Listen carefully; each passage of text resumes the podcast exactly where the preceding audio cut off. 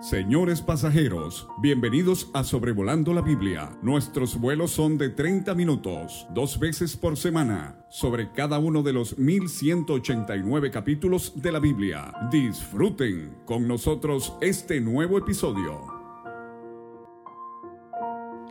Me da mucho gusto saludarlos el día de hoy, 17 de agosto del 2022. Les habla David Alves Padre desde Zamora, Michoacán, en México. Estamos considerando hoy el podcast número 201 de Sobrevolando la Biblia, estudiando Josué capítulo 12. Hay capítulos de la Biblia que al, leerlos eh, una o dos veces, uno inmediatamente se da cuenta de la palabra clave y en este capítulo la palabra clave es rey o reyes, una palabra hebrea que es melech y aparece 37 veces en este capítulo bastante corto. Entonces lo que tenemos en Josué capítulo 12 es el resumen de la conquista. Y para esto vamos a ir a ambos lados del Jordán, eh, Transjordania, el lado oriental, y Cisjordania, el lado occidental. Y también vamos a ver eh, la contribución que hizo Moisés y también Josué. Entonces, no solamente es un catálogo de reyes de 33 reyes derrotados a ambos lados del Jordán, pero a la vez es un recordatorio de la fidelidad de Dios.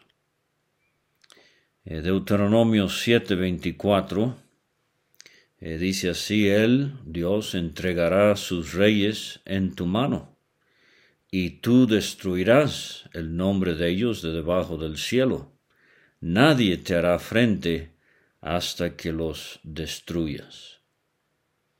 Entonces lo que Dios dijo por medio de Moisés en los campos de Moab al otro lado del Jordán, finalizando los cuarenta años de la peregrinación en el desierto, el capítulo 12 de Josué va a comprobar la absoluta veracidad de estas promesas de Dios.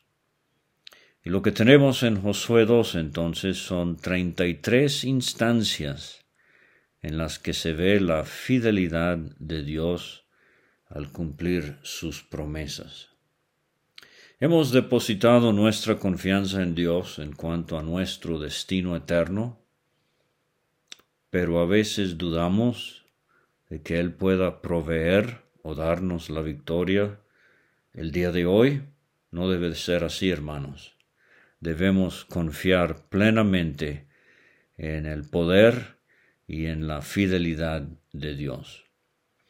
Pero en Josué 12 también hay una figura profética.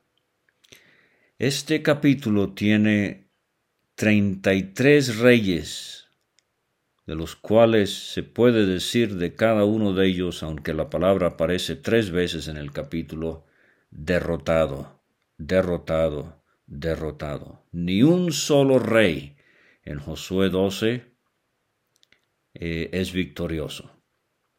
El único y eh, indiscutible, perdón, el único indiscutible vencedor victorioso es Jehová de los ejércitos por medio de Moisés y Josué y el pueblo de Israel.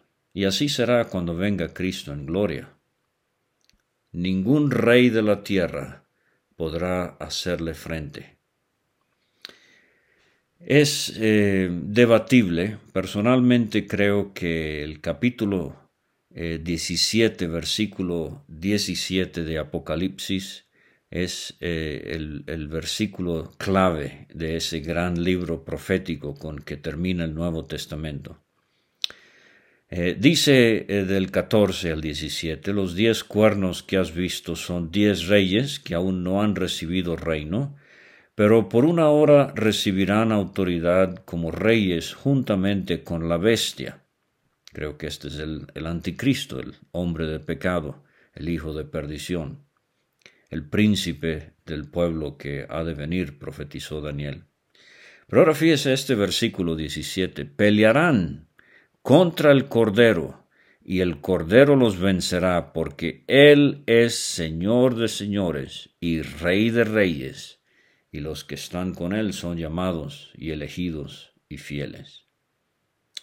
Entonces, eh, aunque fue difícil, laborioso, eh, eh, mucho esfuerzo de parte del pueblo de Israel, nada más piense en, en el sentimiento que ellos tienen ahora al ver que Dios ha derrotado a 33 reyes en Canaán. Y así nosotros también. Cuando vengamos con Cristo en gloria, no sé si lo puedo llamar esto, pero sentiremos un, un santo orgullo de estar identificados con Él. Hoy a veces lastimosamente nos da vergüenza, pero Dios nos ayude a levantar la frente, a mirar adelante y saber que estamos del lado del Rey y como hemos ya dicho en estos estudios varias veces, uno y Dios es una mayoría. Entonces el capítulo 12 de Josué se divide muy fácilmente en dos partes. Del 1 al 6 vamos a ver los reyes derrotados por Moisés al oriente del Jordán, Transjordania, y son dos reyes. Ahora, antes de seguir, esto es muy noble, el Espíritu Santo, de volver a mencionar estas dos victorias de Moisés, eh, a pesar de que él no pudo entrar a la tierra por su pecado, ni Dios, ni Josué, ni el pueblo de Israel olvidó lo que él hizo. Recuerde que ya era un hombre de 120 años, pero sigue en la memoria eh, del pueblo de Israel, eh, las victorias que consiguió este gran hombre de Dios a pesar de sus fallas y fracasos. Yo a veces escucho casos en los que quieren borrar por completo cualquier, cualquier huella de un hermano que ha caído o ha fallado, a pesar de ser usado tremendamente por el Señor. Eso hermanos, es bastante vil de parte de los que tratan de hacer esto. Pero entonces dice el versículo 1, estos son los reyes de la tierra que los hijos de Israel derrotaron, aquí está, eh, derrotaron y cuya tierra poseyeron al otro lado del Jordán, hacia donde nace el sol, esta es la Transjordania que he mencionado, desde el arroyo de Arnón hasta el monte Hermón y todo el Arabá al oriente. Ahora, esta es eh, una franja yendo de sur a norte, desde la mitad del mar salado, o mar muerto, hasta el mar de Genezaret. Entonces, toda esta franja al otro lado del Jordán eh, fue lo que consiguió Moisés eh, para el pueblo de Israel. En los versículos 2 y 3 tenemos Seón, rey de los amorreos.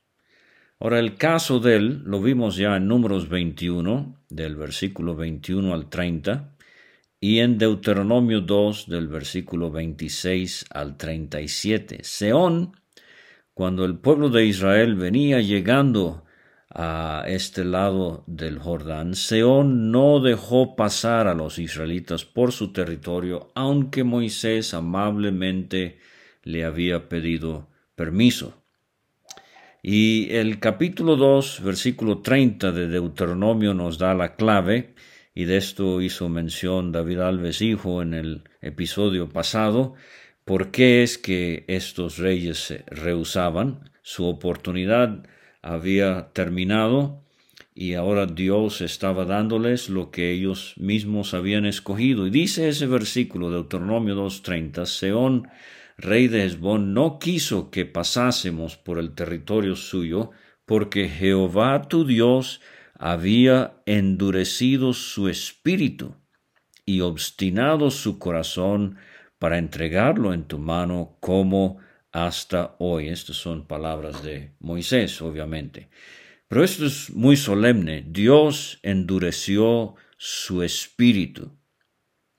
Ahora, este versículo me ayuda a entender algo, que eh, el ser humano es tripartito y los inconversos también tienen espíritu. Si bien su espíritu no tiene comunicación con Dios, eh, este hombre, eh, empedernido e incrédulo, lo llamaríamos, Dios endureció su espíritu y obstinó su corazón. dice el sabio Salomón, el que reprendido endurece la cerviz será quebrantado y para él no habrá medicina. Eh, entonces, eh, Seón de los amorreos, rey de los amorreos, dice el versículo 2, habitaba en Hezbón, señoreaba desde Aroer, que está a la ribera del arroyo de Arnón, este es el arroyo eh, ahí a la mitad del mar muerto, y desde en medio del valle y la mitad de Galaad hasta el arroyo de Jaboc. Recuerde la experiencia de Jacob en Jaboc. Eh, ahí, em, término de los hijos de Amón. Ahora los hijos de Amón son descendientes de Lot. Y Dios no les permitió al pueblo de Israel destruir ni a Moab ni a Amón, los descendientes de Lot. Y el Arabá hasta el mar de Cineret. Genezaret, este es el mar de Genezaret, al oriente y hasta el mar de Arabá, el mar salado, al oriente, por el camino de Beth y Semot, y desde el sur al pie de las laderas del Pisca. Ahora, esta extensión, desde la mitad del mar muerto hasta Genezaret, son 144 mil, eh, 144 kilómetros de sur a norte. Ahora el segundo rey en Transjordania, vencido por Moisés, eh, es Og, el rey de Basán, versículos 4 y 5. Y de él vimos eh, el caso en números 21 del 31 al 35 y Deuteronomio 3 del 1 al 11. Haría bien en repasar eh, estos dos pasajes. El único restante de los gigantes era Og, rey de Basán. Su cama de hierro 4.5 metros de largo por 2 metros de ancho. No sé usted, pero en Zamora, donde yo vivo, no hay colchones de esas dimensiones. E, este era un gigante, 4.5 metros de largo, 2 metros de ancho, su cama de hierro. El territorio de Og, rey de Basán. Ahora, si usted lee el Salmo 22, va a encontrar los fuertes toros de Basán, figurativos de los em, líderes religiosos que arremetieron contra Cristo en la escena de la crucifixión. Basán era un territorio bastante fértil y había quedado a los refaitas, dice aquí en el versículo 4, el cual habitaban Astarot y en Edrei dominaban el monte Hermón, esto es muy al norte, eh, al norte del mar de Galilea, de Genezaret, en Salca, en todo Basán hasta los límites de Jesús y de Maaca, y la mitad de Galaad, territorio de Seón, rey de Hezbón. En conclusión, dice el versículo 6 en cuanto a lo que contribuyó Moisés de la herencia en Israel, a estos derrotaron Moisés, siervo de Jehová, y los hijos de Israel, y Moisés, siervo de Jehová, fíjese dos veces eh, este título de dignidad a este gran líder, eh, gran profeta del pueblo de Israel. Moisés, siervo de Jehová, dio aquella tierra en posesión de sur a norte, eh, al oriente del Jordán, los, a los rubenitas, en el sur, a los gaditas ahí en medio y a la media tribu de Manasés al norte. Entonces Rubén, Gad y Manasés en el lado oriental del Jordán. Esto es bueno tratar de recordarlo. A Manasés se le dio el área más extensa eh, recuerde que él es uno de los hijos de José. Ahora la segunda mitad del capítulo, una sección un poquito más larga, es del versículo 7 al versículo 24 y aquí tenemos los reyes derrotados por Josué al occidente del Jordán, o sea, entre el Jordán y el Mediterráneo. Y aquí tenemos 31 reyes. Y si es bueno que Dios mencionó a Moisés, la generación pasada, y es bueno que recordemos a líderes del pasado, tampoco es bueno que vivamos nada más en el pasado y demos eh, toda la gloria, por así decirlo, a los de otra generación. Pero aquí tenemos a Josué y el catálogo de reyes que él derrota eh, son 31 reyes. o sea, apreciar en el presente a los que están haciendo una tremenda obra, a veces difícil eh, para Dios. dice el versículo 7, estos son los reyes de la tierra que derrotaron Josué y los hijos de Israel a este lado del Jordán hacia el occidente, desde Baal Gad, en el llano del Líbano, hasta el monte Alá, que sube hacia Seir.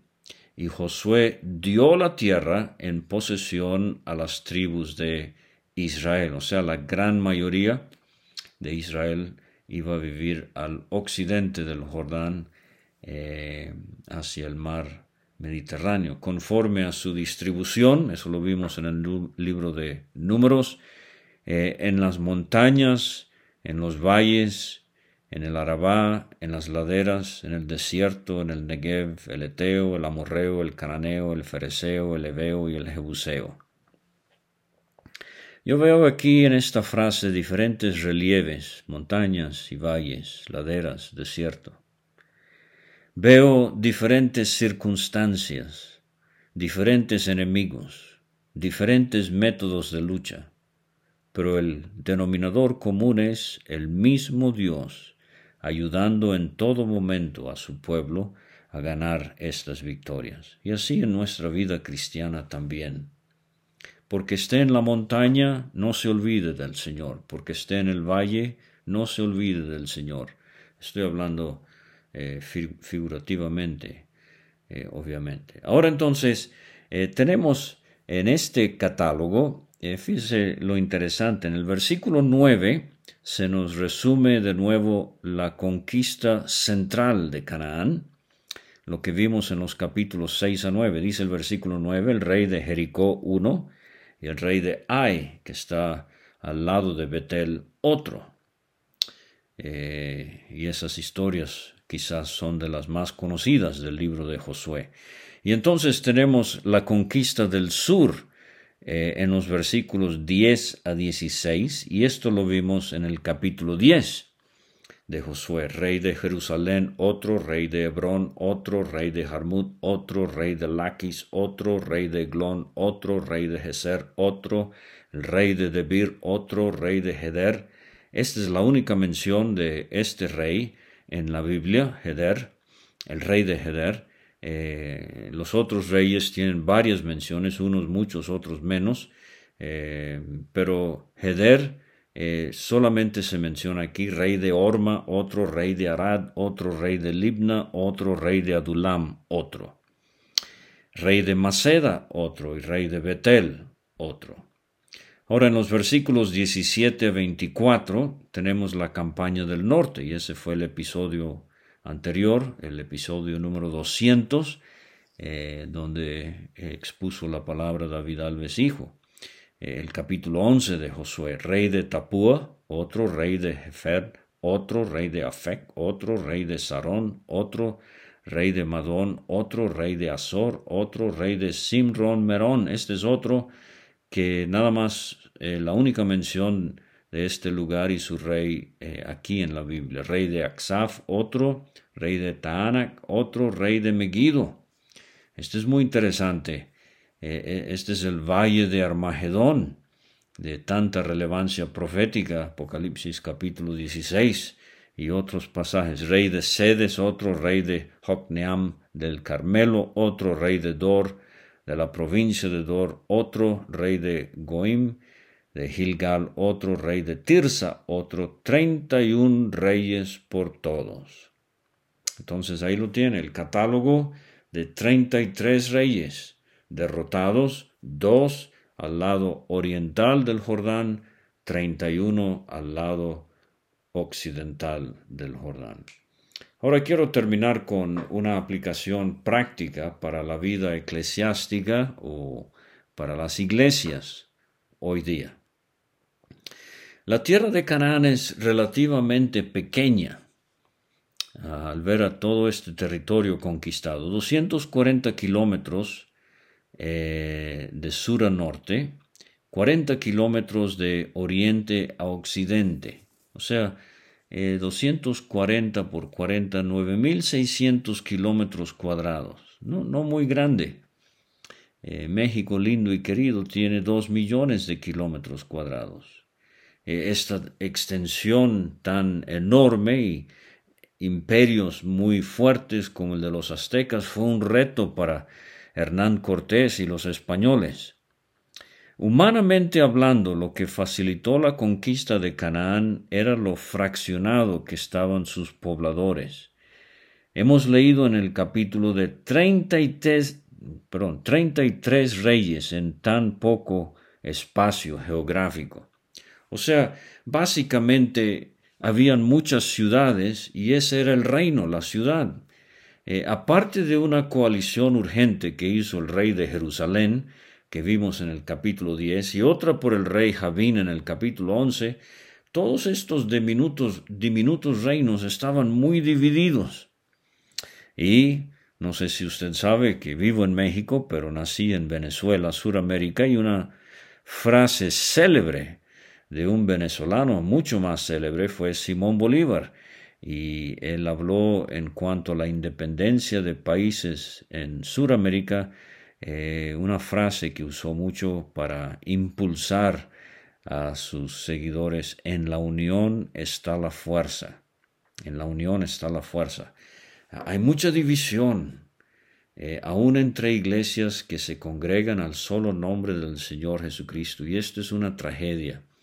Esporádicamente es por diferencias doctrinales, pero la gran mayoría de las veces es por cuestiones personales o de práctica.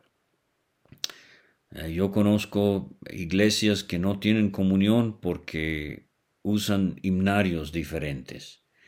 Conozco iglesias que no se comunican porque en una los varones usan corbata y saco, en la otra eh, nada más se visten una camisa o algo así. Eh, una vez visitando Escocia, me mostraron el edificio de una asamblea en venta eh, ya nada más quedaban vivos dos de sus miembros. Y en el pueblo, que era un, pueblo pero pequeñísimo, había otra asamblea, pero se odiaban a muerte eh, los hermanos de esta y la otra asamblea.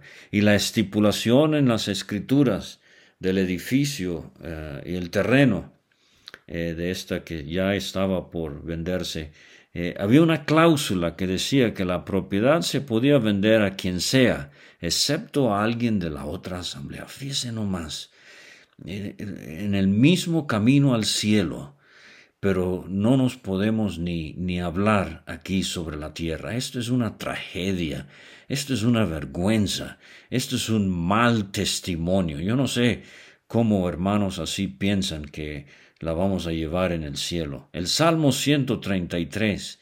Mirad cuán bueno y delicioso es habitar los hermanos juntos en armonía. Allí envía Jehová bendición y vida eterna. Que Dios nos ayude a aprender la gran necesidad de la unidad, no a expensas de la doctrina, no estoy hablando de eso.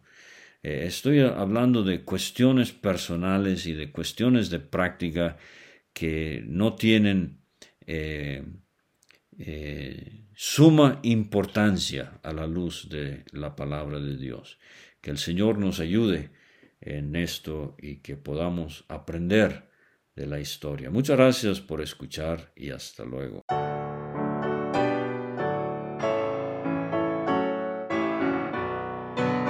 Muchas gracias por escuchar. Puede conseguir todos los episodios de Sobrevolando la Biblia en aplicaciones de podcast como Spotify o Pocket Cast para recibir dos audios por semana a su WhatsApp. Envíe un mensaje al más 52 322 349 2258 y no olvide añadir este número a sus contactos. Hasta la próxima.